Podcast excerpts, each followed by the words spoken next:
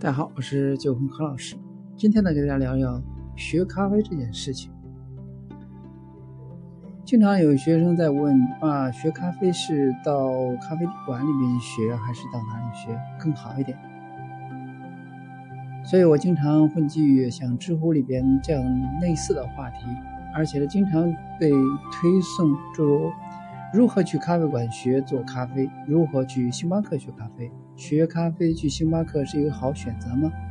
这类问题不得不说的是，对于大家这么热衷于学咖啡，其实呢挺好的。但如果说你现在还在咖啡馆学咖啡，那么这篇文章呢，希望你认真看一下。刚接触咖啡的时候呢，我是在某连锁甜甜圈企业里边工作，看到很多人喜欢喝咖啡，才萌生出了正儿八经学咖啡的想法。后来去了当地某家知名的咖啡馆，呃，说明。主要的原因是因为他们的一款创意咖啡很受欢迎，并且呢，在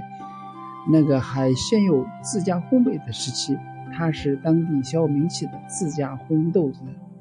的馆主。但工作了一段时间后，我发现呢，我学到的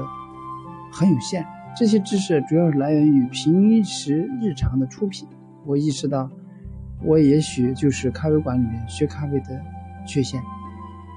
那我今天就和大家分享一下如何在咖啡馆里学咖啡，你还能碰到哪些问题？第一是咖啡体系的碎片化。想要学好任何一门学科和技术，都不仅仅是靠经验积累，理论和实践的结合可以给你更进一步的发展，这不是不言而喻的。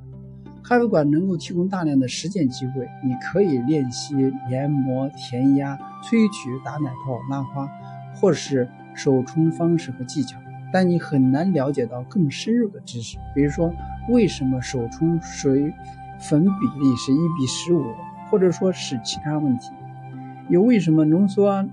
这个粉液比是多少比较合适，甚至如果说一不小心把手冲研磨都弄错了，你要然后尽可能的修正，以及为什么这么做。随着你在吧台的时间越来越久，那么这些理论系统多多少少都会涉及，但这些零碎的知识在你记忆当中呢很难被整理归纳成一个体系。东一块西一块的知识点，让你对知识吸收会造成一定的困惑。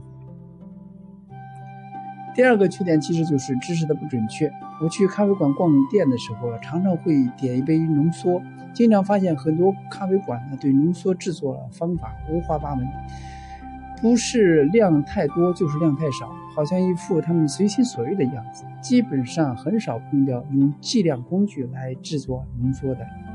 亦或碰到填压时不平整，这些问题呢都会直接体现在制作者不专业。假如你加入这样的一个团队，当你没有足够知识来甄别这种不正确行为的时候，你很可能会学到，呃，这些不正确的技术，而且一旦习惯了就很难改掉。或者说，我们举一个简单的例子，普通的话，普通话是我们日常沟通的语言，但如果说教授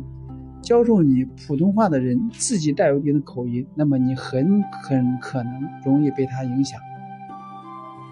可能你会说一说着一口带着本体腔调的普通话，这样一来呢，如果说你想从事播音主持等工作，就要下一番苦功来纠正。第三是付出大量的时间成本，正如第一点所提到的，在咖啡馆上班，由于工作关系，很难有大把的时间来传递知识，只有在闲暇时间，你可以问上几句，了解一些，也许一个月是。或者说几个月，你可能获取到一定的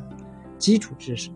时间一定是每个人最珍贵的财富。如果说你能早一点获得这些知识，那你有可能早点进入这个行业，甚至有更多的机会进入一些很好的咖啡企业。时间对于每一个人都是公平的。第四是老板或者说前辈不愿意教，咖啡馆呢经常面临着教好。员工就走的这种困境，也有很多员工呢抱着卧底的想法进入咖啡馆，这让老板或者说前辈们不愿意将自己辛苦积累知识倾囊相授，因为可能有一天雇佣关系会变成竞争关系，甚至新的咖啡馆呢就会在对面的街头，所以呢，现在老板不愿意多教，能把基本的事情做好就行了，其他的不用知道。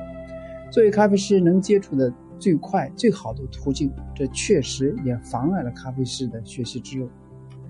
那作为一名新手咖啡师，要怎样能有效的学习呢？